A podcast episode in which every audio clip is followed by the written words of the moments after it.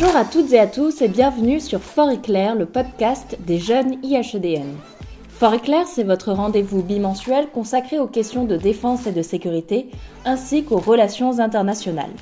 À chaque épisode, nous irons à la rencontre des acteurs clés de ces domaines afin de partager leur vie, leur retour d'expérience et de vous faire découvrir de nouvelles thématiques en lien avec l'actualité.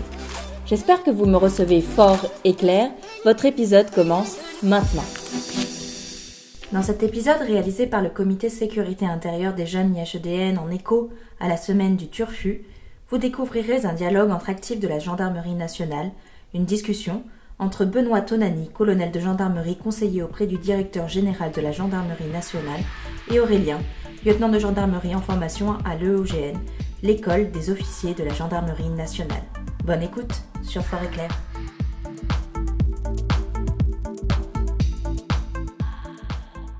Bonjour, bonjour mon colonel. Bonjour à ceux qui nous écoutent donc dans le cadre de ce podcast pour euh, les jeunes IHEDN.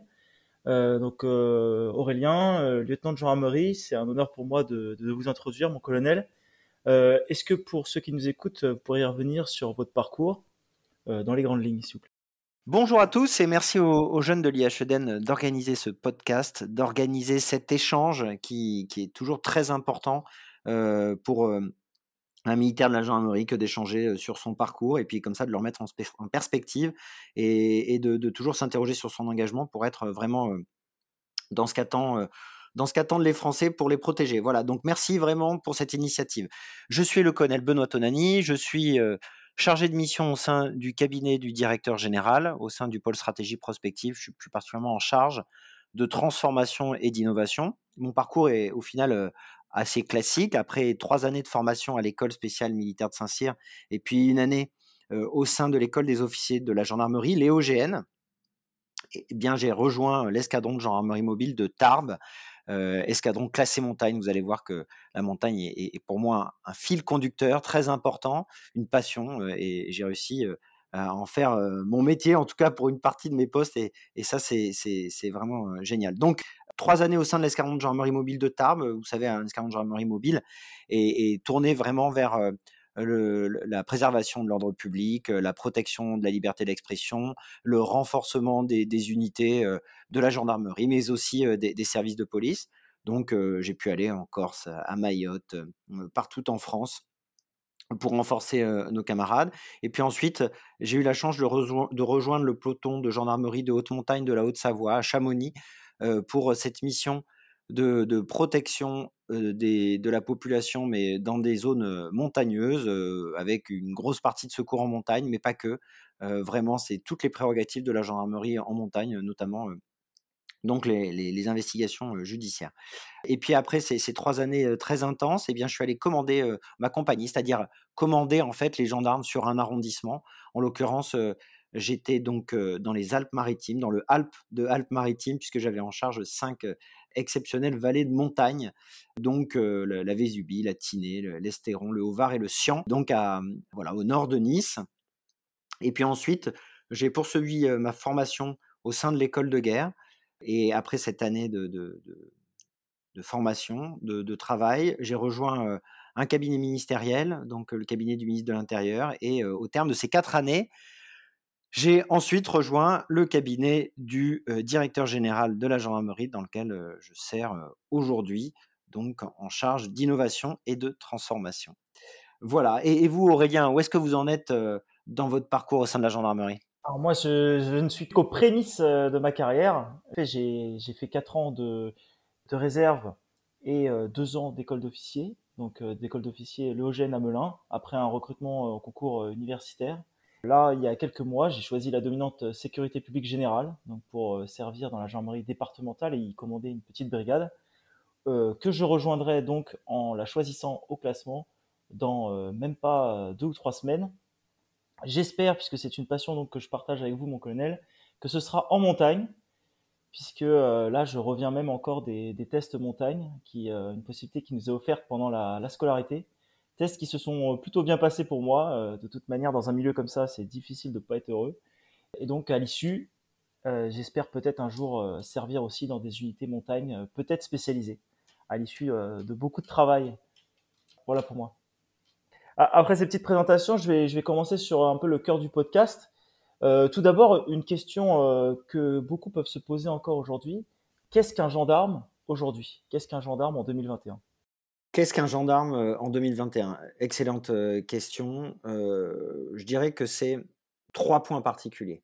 Un gendarme, c'est d'abord un militaire, avec toutes les valeurs que cela emporte, avec tout le statut que cela implique les, valeurs, c'est pêle-mêle, hein, l'engagement, le, dévouement, la rigueur morale, la, disponibilité, l'adaptabilité, le, sens de la mission, le devoir, donc le, sens du devoir, la robustesse, la force maîtrise est très important, et puis bien sûr loyauté, exemplarité, éthique et déontologie. Voilà, ce sont des valeurs très importantes auxquelles je pourrais rajouter d'ailleurs cohésion et, résilience. Euh, c'est pas simplement un pêle-mêle, c'est vraiment le fait de porter, de les vivre au, quotidien. Donc d'abord, le gendarme est vraiment un, militaire, ça le structure dans, sa, mission du quotidien, euh, dans ses rapports avec euh, la population, comme euh, au sein de la gendarmerie, bien sûr avec l'ensemble des partenaires, qu'il s'agisse du monde de la sécurité intérieure ou, plus largement tous ceux qui, forgent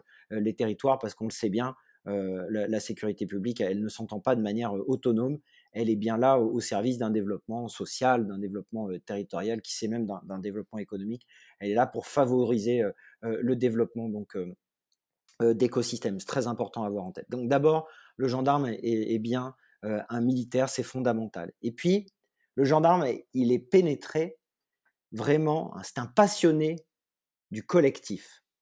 Donc il est pénétré d'une ambition collective c'est pas simplement l'ambition collective, la somme des 134 000 individus que compose la gendarmerie, 100 000 d'actifs et, 34 000 de réserves. C'est bien plus que ça, c'est justement la capacité à faire que la somme de ces individualités soit largement supérieure pour donner vraiment un, élan collectif. Ok? Donc d'abord un militaire, ensuite un passionné du collectif, à la fois dans son institution, mais également, bien sûr, et surtout peut-être d'ailleurs, je ne sais pas si on, peut graduer les choses, mais une ambition pour ceux qu'il protège. Et donc, c'est un troisième point que j'ai extrait de cette ambition collective, c'est aimer les gens. Vous avez déjà entendu le général d'armée Christian Rodriguez, qui est le directeur général de la gendarmerie, le dire. c'est être gendarme, c'est aimer les gens. C'est aimer son territoire, euh, aimer ce que l'on protège euh, pour euh, eh ben, tout simplement répondre présent et être là pour, pour la population et, ceux qui attendent que le, gendarme puisse les protéger, puisse répondre à leurs attentes. Donc, en fin de compte, si je, dois vraiment résumer, le gendarme, c'est un militaire qui est passionné du collectif, et cette passion du collectif, elle se traduit par vraiment l'amour de la population qu'il protège donc, maintenant, j'ai envie aussi un peu de vous retourner la question. Pour vous, mon lieutenant, qu'est-ce que c'est un, gendarme aujourd'hui? Merci, mon colonel. Pour moi, un gendarme, c'est vrai que je souscris pleinement à, ce, que, vous avez dit. De toute manière, ça, fait écho même aux racines de mon engagement hein, dans, beaucoup de vos, propos. pour moi, effectivement, qui suis encore, même si je suis sur la fin, sur l'école, la militarité et le fait que le gendarme soit un militaire, elle est, encore, c'est une question qui est, très présente pour moi. C'est pas, pas d'ailleurs une question, c'est une affirmation.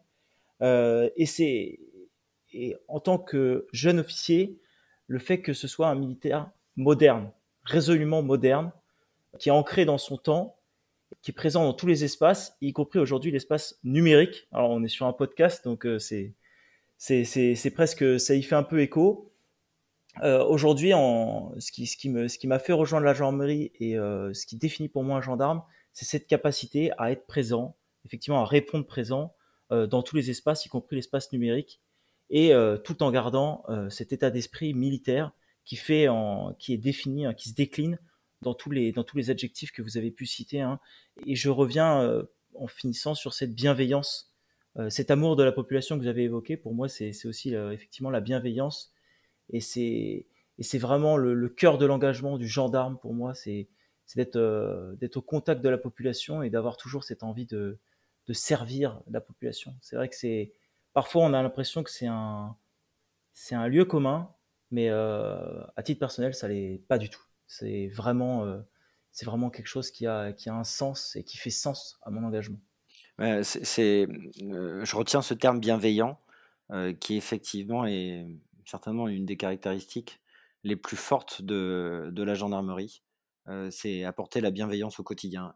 Et, je me doute que ça a pu participer donc à, votre engagement aujourd'hui. Est-ce que vous pourriez nous en dire un peu plus sur justement qu'est-ce qui vous a conduit eh bien, à vous engager à rejoindre vraiment les, rangs de la gendarmerie et, puis du service public? Ah, Merci mon colonel. alors bah, on y était justement, c'est d'abord les valeurs militaires de la gendarmerie. Les valeurs militaires de la gendarmerie qui en fait ont fait écho à ma passion personnelle pour l'histoire. Je suis un grand passionné d'histoire et les valeurs militaires de la gendarmerie, elles ont vraiment euh, elles ont vraiment vibré, elles sont entrées en vibration avec euh, cette passion et elles sont, elles sont un des piliers de, mon engagement.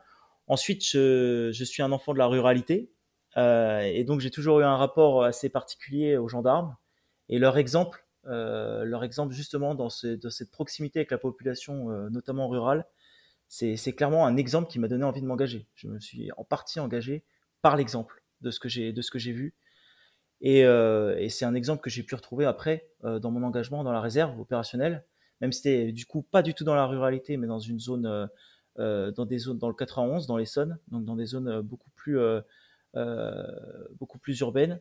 Mais j'ai retrouvé, j'ai retrouvé cet, cet, exemple en fait, cette exemplarité qui m'a qui m'a poussé à m'engager. Et enfin, je l'ai mentionné juste avant, c'est toujours cette volonté de servir, d'être utile euh, quelque chose qui m'est personnel, que j'ai, toujours eu envie, qui s'est parfois exprimé avant euh, dans d'autres dimensions de la vie, euh, dans, l'animation auprès de jeunes enfants, dans, plein de choses. Et ben en fait, voilà, cette volonté d'être utile, elle, je l'ai retrouvée dans la gendarmerie et aujourd'hui, je, sais que je ne me suis pas trompé et je sais que je pourrais pleinement faire, vivre cette volonté d'être utile, de se sentir utile, d'avoir un sens dans son métier au quotidien, dans mon futur métier de, de commande brigade. Bah, écoutez, moi je partage beaucoup. Euh, moi, si je devais vous dire ce qui a conduit à mon engagement, euh, c'est vraiment deux éléments principaux. C'est d'abord la profonde envie de servir. Vous le mentionnez, moi, vraiment depuis tout petit. Alors certainement par euh, atavisme familial. Mon père était, était militaire dans l'armée de terre. Ma mère était bibliothécaire documentaliste, et, mais, mais elle avait mis de côté son, sa profession elle était vraiment dévouée à, sa famille, à son mari et à ses quatre enfants.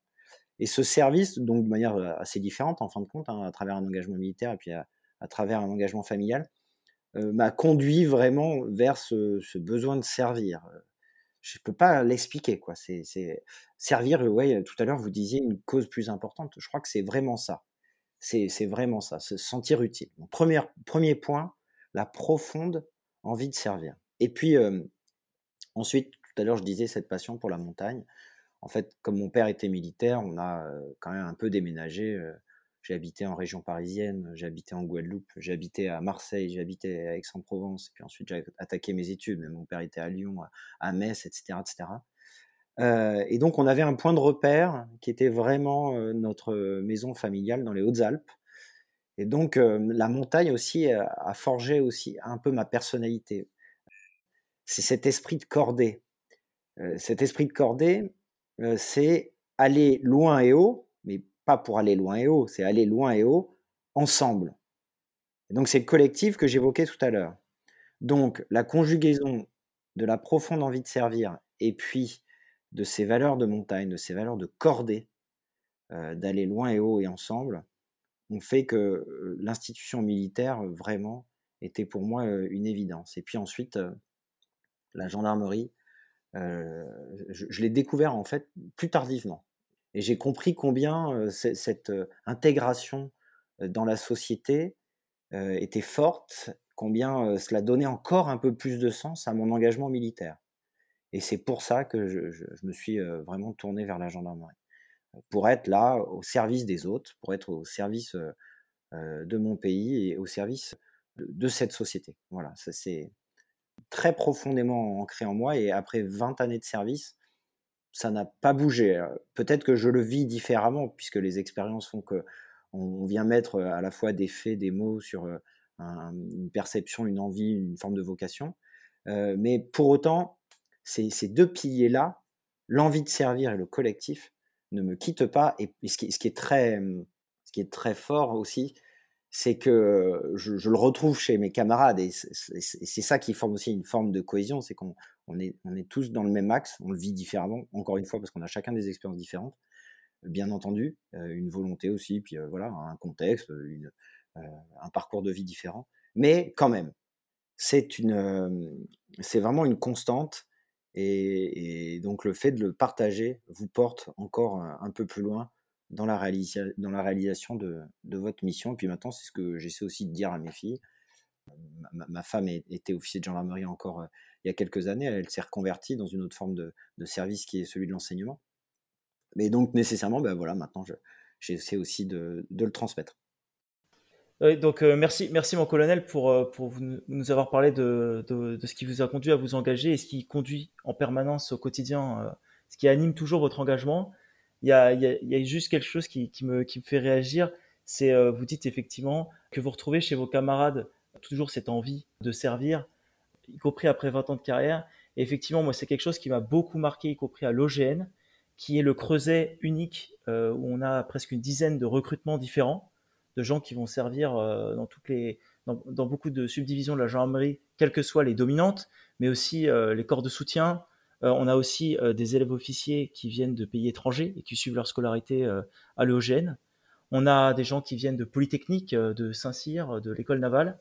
Et ben toutes ces personnes qui sont qui sont extrêmement différentes sont toutes unies par cette même envie de servir, malgré leur leur, leur destination différente et leur origine extrêmement différente, leurs origines sociales, scolaires. Et c'est vrai que c'est une force collective qui est passionnante, qui est vraiment passionnante. Après ces, questions d'engagement, euh, plus euh, un sujet dans l'actualité, donc on est toujours dans le Beauvau de la sécurité en ce moment, qui est conduit euh, au ministère de l'Intérieur. On a un dialogue qui est donc établi aujourd'hui sur un grand nombre de sujets, qui est au cœur des travaux qui sont conduits par les jeunes IHEDN et en particulier la Task Force Force de l'ordre Nation, donc un groupe de travail aux jeunes IHEDN, au Comité Sécurité Intérieure. Par rapport à ces travaux, j'ai une question pour vous c'est comment pensez-vous que les gendarmes peuvent améliorer leur relation avec les citoyens au quotidien? Cette question du rapport avec la population. Question essentielle du rapport entre euh, la population et puis donc les forces de sécurité. En fait, c'est la question aussi euh, de la légitimité de l'autorité. Euh, vous, connaissez le, le, plan stratégique du directeur général de la gendarmerie qui s'appelle Jean de 2024 euh, qui euh, donc consacre l'engagement de la maison et puis surtout sa transformation pour toujours qu'elle corresponde mieux aux, enjeux actuels et futurs. Euh, et vous savez, cette stratégie, elle se résume dans répondre présent pour la population par le gendarme. Dans, dans ce pour la population, il y a cette logique vraiment d'offre de protection sur mesure. C'est ça qu'attendent donc les citoyens, les usagers de notre part, c'est vraiment de dérouler une offre de protection sur mesure, de répondre précisément en fait à leurs attentes.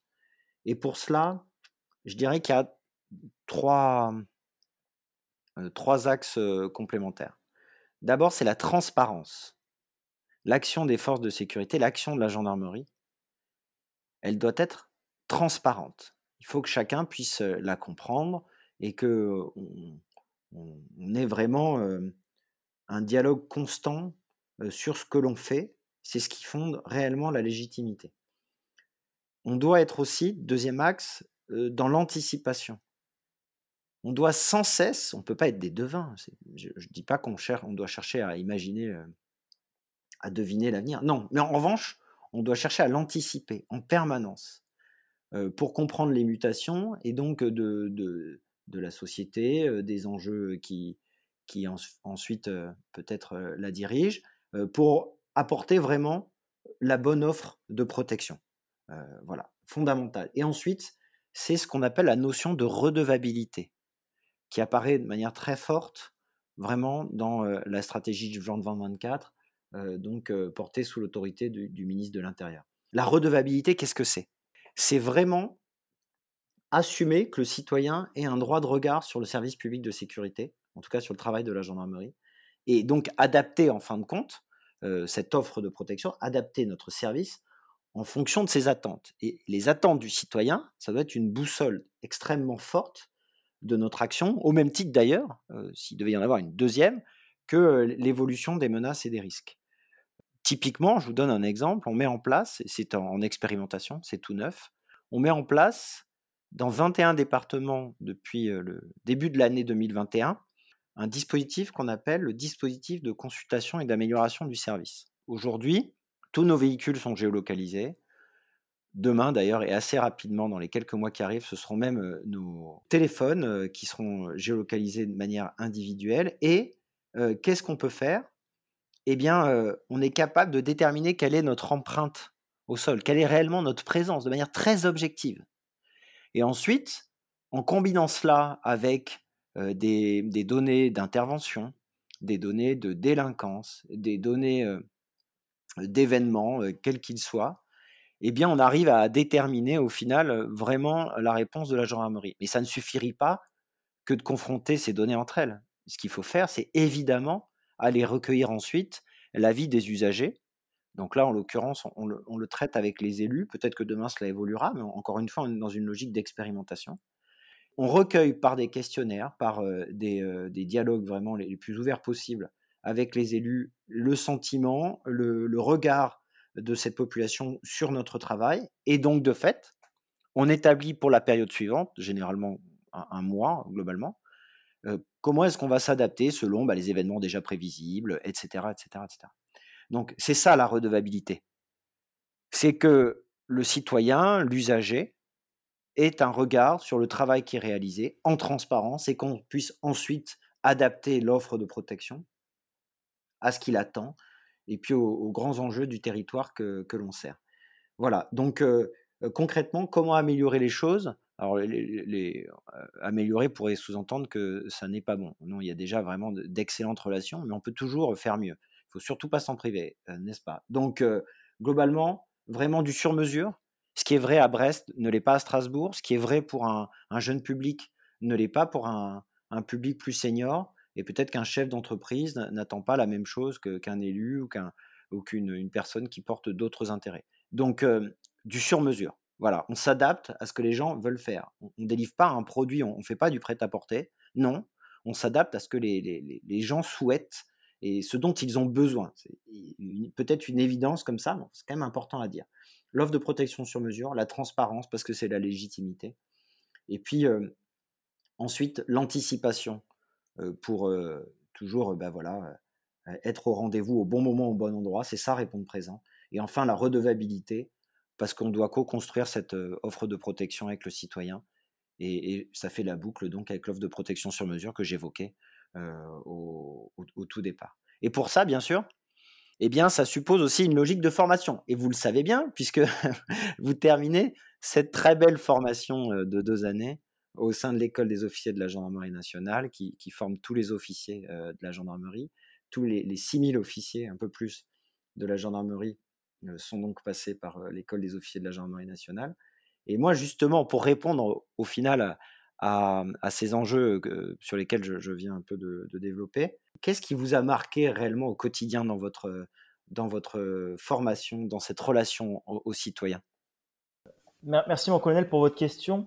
Ah, dans ma, dans ma formation, c'est vrai que je pourrais parler de la, de la formation classique à, l'OGN, mais on a eu une formation au final avec la crise sanitaire qui a été tout, tout sauf classique.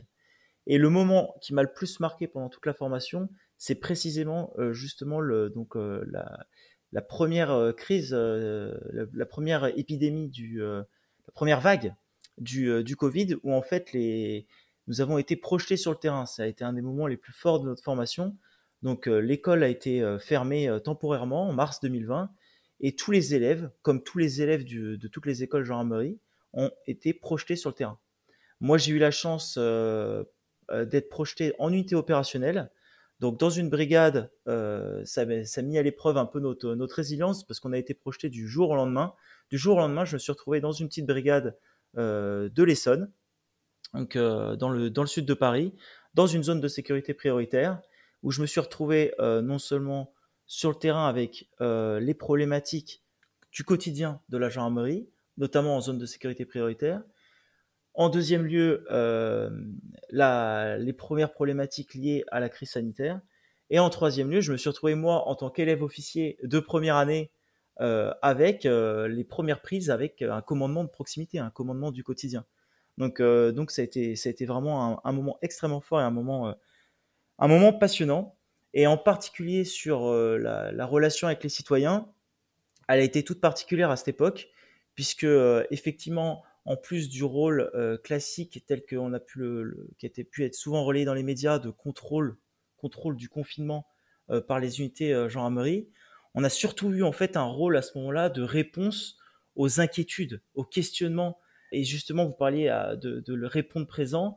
On a vraiment eu un rôle, un rôle de, de, réponse à tous ces citoyens pour lesquels on était un, un service public de proximité avec lequel euh, qui se sont beaucoup tournés vers nous et pour lesquels on a été présent à ce moment-là, y compris par, euh, par des actions de solidarité, hein, par des actions de solidarité. Euh, effectivement, moi, ça a fait un écho, un écho fantastique au cœur de mon engagement dont, je parlais tout à l'heure, qui était cette volonté de servir, d'être utile.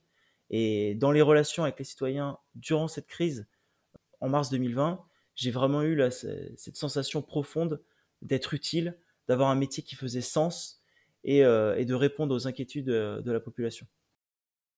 Oui, une, vraie forme de solidarité en fait hein, euh, territoriale. C'était vraiment la mission donnée par le, directeur général et puis donc sous l'autorité vraiment du gouvernement. C'était de répondre à, à, ce bouleversement incroyable. on le vit encore aujourd'hui. Tout ça n'est pas terminé, bien sûr, en espérant que ce, soit le plus vite possible. Mais on, est encore évidemment dans, une crise bien lourde. Et, voilà, c'était cette, protection qui s'adaptait. Bien sûr, on protégeait les Français d'eux-mêmes d'une certaine manière dans le, dans la circulation du virus, mais plus encore, on a apporté vraiment une solidarité pour que chacun puisse sortir de cette crise le, moins impacté possible. Et Dieu, sait si l'impact est fort. Euh, donc, euh, écoutez, vraiment, euh, félicitations pour l'engagement dont vous avez fait preuve à l'occasion de cette formation et, qui vous sera utile à n'en point douter dans quelques mois quand vous arriverez dans, votre, nouveau poste. Merci mon colonel. Pour continuer donc dans l'esprit d'un peu cet état des lieux, euh, quelles nouvelles menaces euh, voyez-vous pour les années à venir? Donc, euh, je, ne parle, plus du Covid, espérons que nous ne le verrons plus.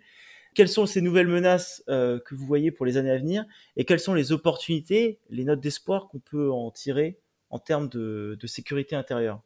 Alors, c'est ce qu'on appelle les nouvelles frontières de la sécurité. Dans, dans Jean 24, on a quatre piliers missionnels, les missions qu'on doit accomplir, que la gendarmerie doit accomplir. La sécurité du quotidien, bien sûr, la, sécurité en temps de crise. Les, crises ne sont même plus, elles ne se succèdent même plus, elles se superposent. La sécurité des mobilités, puisque tout est flux.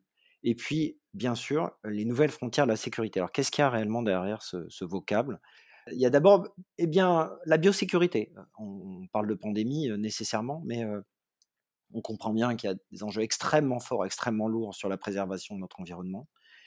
Et euh, cette biosécurité, c'est vraiment une, priorité de la gendarmerie je crois qu'on a vraiment des, enjeux très forts qui s'ouvrent devant nous. Enfin, on y est même déjà les, deux pieds dedans. Donc, on, doit y répondre. On, parle même de biohacking maintenant. Vous, connaissez ce, concept qui, va très loin au final dans la manipulation du vivant, quel qu'il soit, animal, humain, végétal, etc. etc. Et, pour cela, la gendarmerie doit être, doit être là, au rendez-vous, pour lutter contre les menaces sur notre environnement. Première chose, la biosécurité. Ensuite, c'est bien sûr les, menaces liées au cyberespace. Alors, en réalité, je t'en perds tout de suite ce que je viens de dire. C'est que mmh, on a un, enjeu très fort maintenant qui repose sur cette interpénétration entre le monde physique et le cyberespace. En fait, on vient un peu conjuguer leur fragilité, puisque bien souvent, ce qui se passe dans le monde physique va impacter le cyberespace et inversement.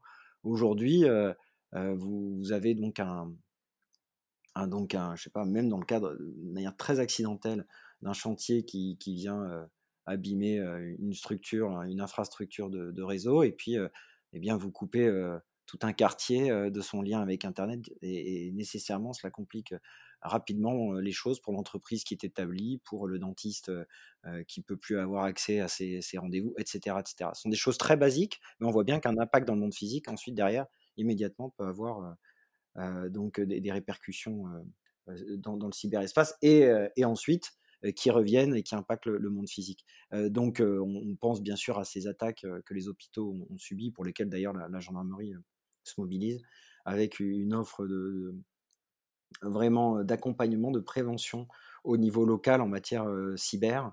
et plus que ça d'ailleurs, c'est à la fois, en tout cas pour la sphère qui nous concerne, en, lien très étroit avec de, nombreux partenaires comme le renseignement territorial, la, direction générale de la sécurité intérieure, et puis tout un tas d'autres partenaires. Donc vraiment à la fois de l'intelligence économique, à la fois de la sécurité bâtimentaire et puis de la sécurité dans le cyberespace. donc voilà, deuxième aspect, cette profonde interpénétration entre le monde physique et le cyberespace qui nous demande vraiment d'ores et déjà de commencer à, renforcer nos capacités. C'est le cas hein, aujourd'hui. On était à, à 4500 cybergendarmes en 2017 et puis en 2022, on, sera à 7000 cybergendarmes et cela se poursuivra.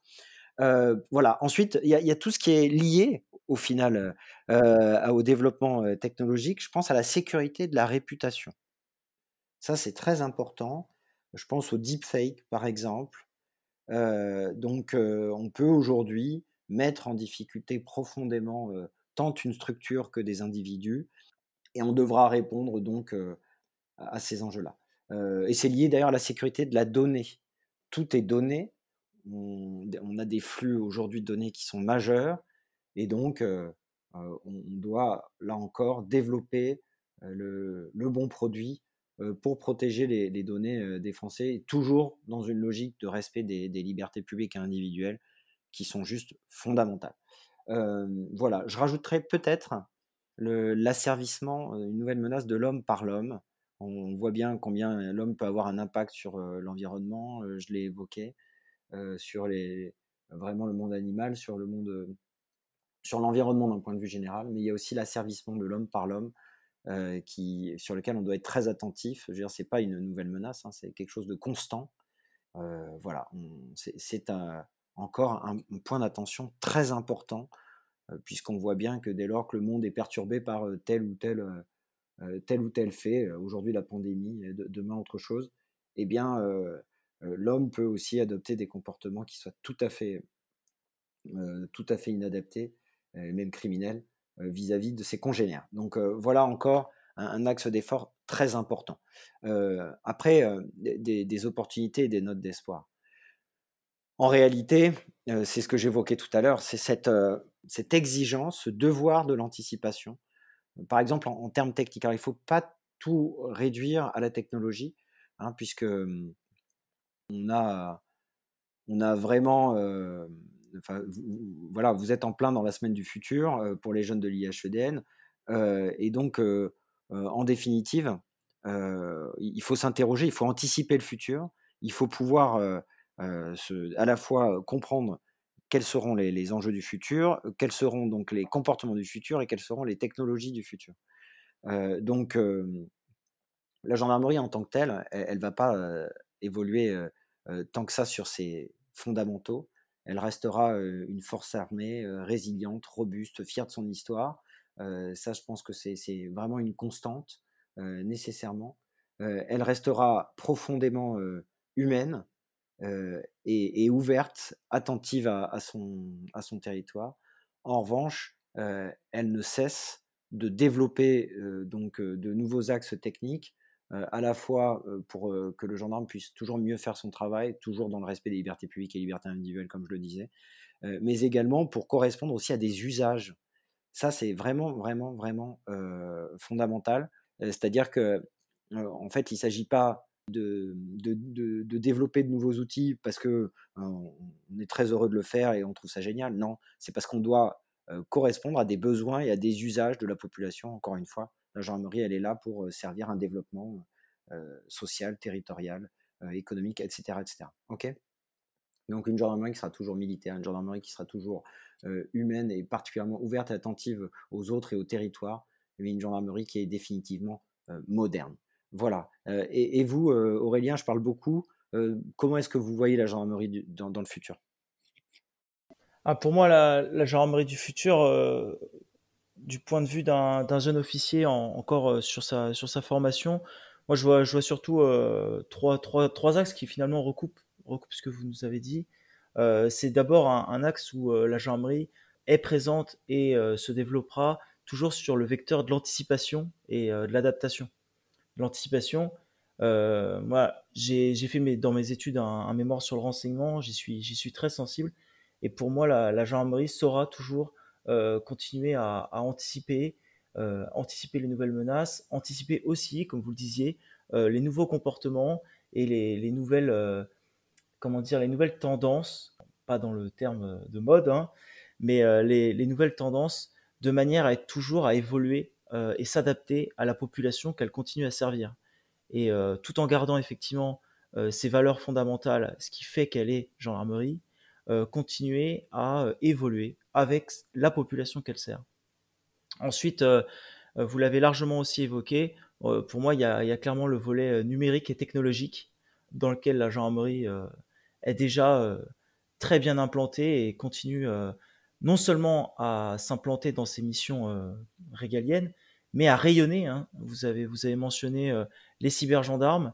Euh, la, gendarmerie est en pointe euh, sur, la, défense et la lutte cyber. Et je pense qu'elle continuera à l'être, notamment avec le, les, nouvelles, les nouvelles réorganisations qui sont faites autour du cyberespace, cyberespace en gendarmerie. Et enfin, pour moi, la gendarmerie, donc ça, complète ce que je disais juste avant, elle, va continuer en fait à être une institution bienveillante et au, service de la population.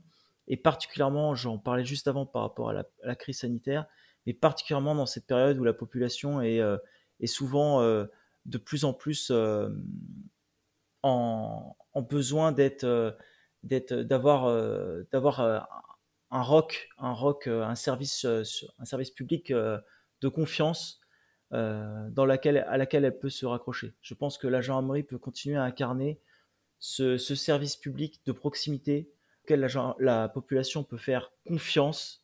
Euh, ça rejoint la transparence dont vous parliez. Et cette confiance euh, avec la population, pour moi, elle est, elle est fondamentale. Elle est fondamentale euh, dans le futur de la gendarmerie. Et il est fondamental de continuer à la maintenir, à l'entretenir, à, la développer. Et ce sera aussi le rôle pour moi que j'aurai dans quelques mois comme, comme commandant de, brigade de proximité, enfin d'une brigade, d'une brigade départementale. Je vous le souhaite. Et on va construire ensemble cette gendarmerie du futur. Voilà. Merci mon colonel. Euh, pour continuer donc sur le sur le futur, quelles sont donc pour vous dans le cadre euh, de ce que vous nous avez dit sur euh, les évolutions dans le futur, quelles évolutions devrait connaître la gendarmerie pour s'adapter donc à ces nouveaux enjeux?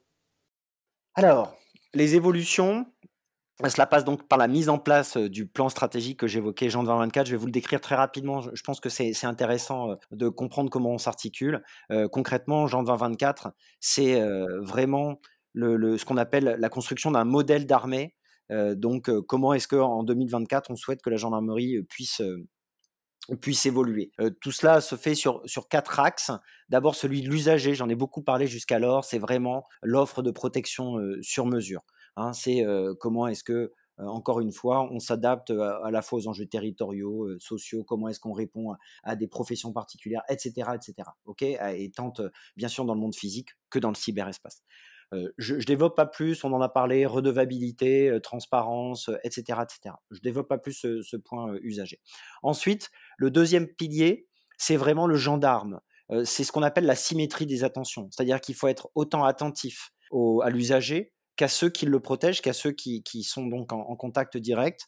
donc là, avec différents angles. Le, premier, c'est bien sûr celui de la gestion du gendarme. Mieux le gendarme est géré, plus il est efficace, mieux il est dans ses bottes, mieux de fait il va conduire sa mission. Euh, voilà. Deuxième axe, c'est le sens qu'on donne à sa mission. C'est toujours pareil, il faut à tout prix qu'on puisse se resituer. Je pense que c'est vrai, quel que soit son rang, sa position, son grade. Et d'ailleurs, quand je parle du gendarme, euh, je parle de, celui qui porte un uniforme comme celui qui n'en a pas, des personnes militaires comme du personnel civil. Donc, je disais, deuxième axe, c'est vraiment donner du sens à sa mission, repositionner systématiquement l'action du gendarme dans un environnement qui est plus vaste. Pour ça, on a édité deux ouvrages qui à la fois reviennent sur le concept général d'action de la gendarmerie, pourquoi la gendarmerie, il faut systématiquement se poser la question pour bien y répondre. Et puis ensuite, un, document qui est plutôt destiné au cadre dont vous êtes, euh, qui est donc euh, vraiment sur le commandement, comment est-ce qu'on conduit vraiment euh, les équipes, comment est-ce qu'on commande pour, pour être bien efficace? Voilà, donc deuxième point, donner du sens. Et troisième point, c'est ce qu'on appelle la communauté de l'innovation.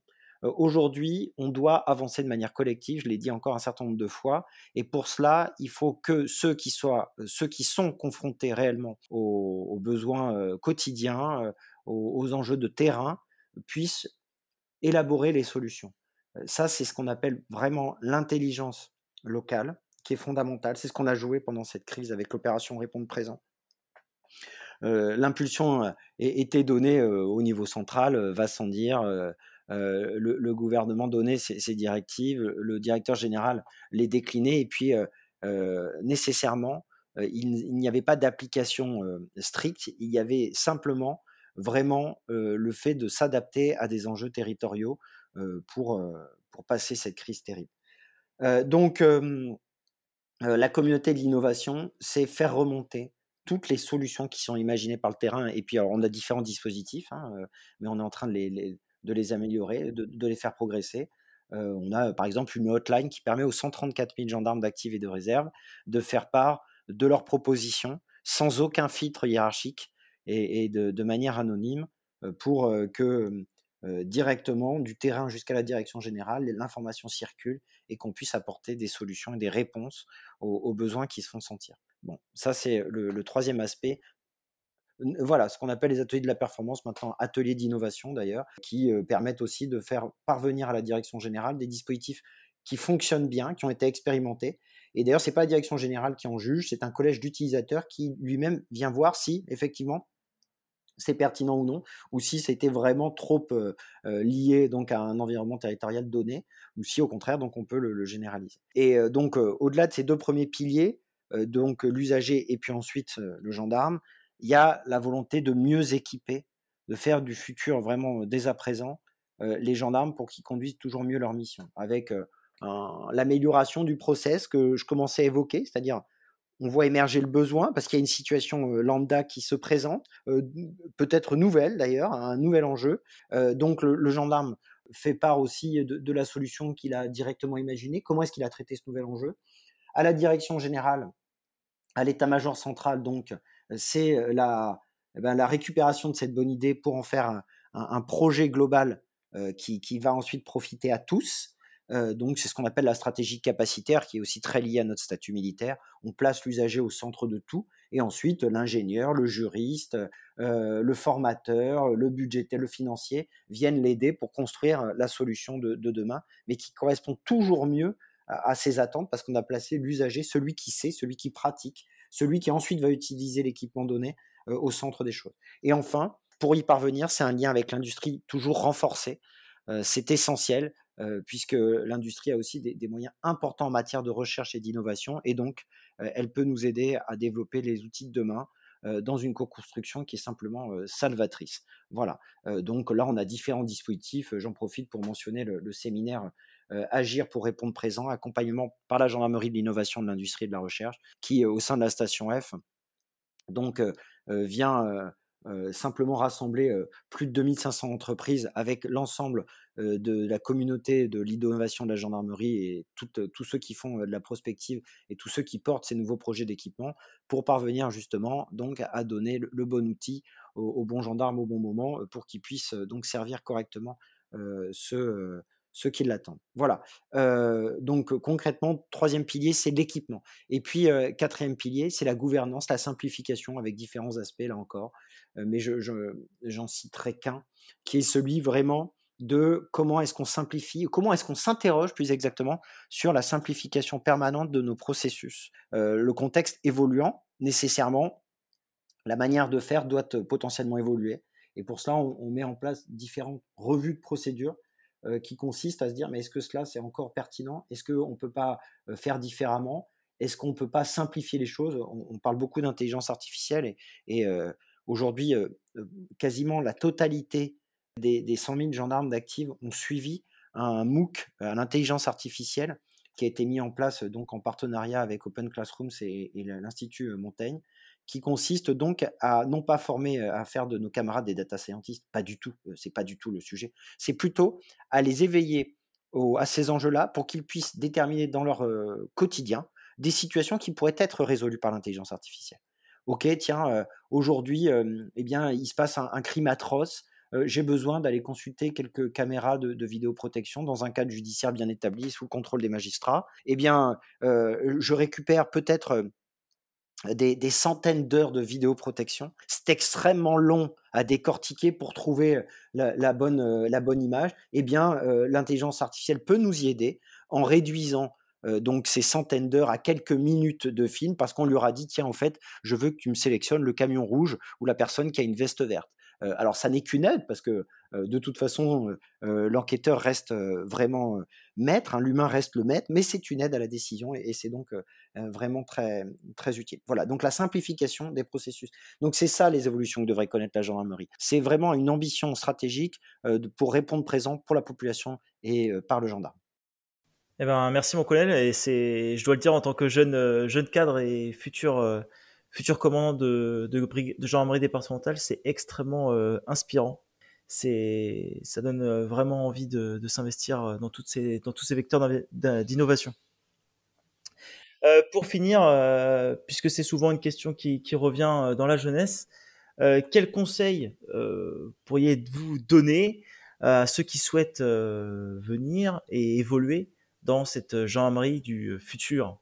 S'engager, s'engager, s'engager vraiment, il faut commencer à fond et puis terminer encore un peu plus vite. Ok? Je pense qu'aujourd'hui, on a discuté là, ça, fait quelques minutes de, de, de, ces enjeux de protection de notre société et de ces évolutions. eh bien, il ne faut cesser de s'engager pour ce que l'on croit et ce que l'on vit. donc, nécessairement, moi-même, j'ai eu ce besoin de servir, et ben, je, l'ai traduit par cette forme d'engagement. Alors, c'est dans la gendarmerie, mais ça pourrait être aussi dans bien d'autres structures. Le monde associatif, il y, a mille autres manières de, vivre son, besoin de servir. en tout cas, il faut vivre ses idées, mais toujours dans le respect de l'autre. Voilà, ça c'est juste essentiel. Et pour être dans le respect de l'autre, il faut être curieux et avoir une vraie volonté d'ouverture souvent, je, reviens un peu sur votre formation militaire, celle que vous êtes en, train de terminer. Quand on, déroule ce qu'on appelle une méthode de raisonnement tactique, comment, quand on analyse vraiment un événement pour trouver la bonne solution ou les bonnes hypothèses, on passe par une phase fondamentale qui est la première, qui est le de quoi s'agit-il? Ça, tous les militaires le connaissent, quelle que soit la couleur de leur uniforme. Le de quoi s'agit-il? C'est juste fondamental. C'est l'étude du contexte, de l'historique, des enjeux.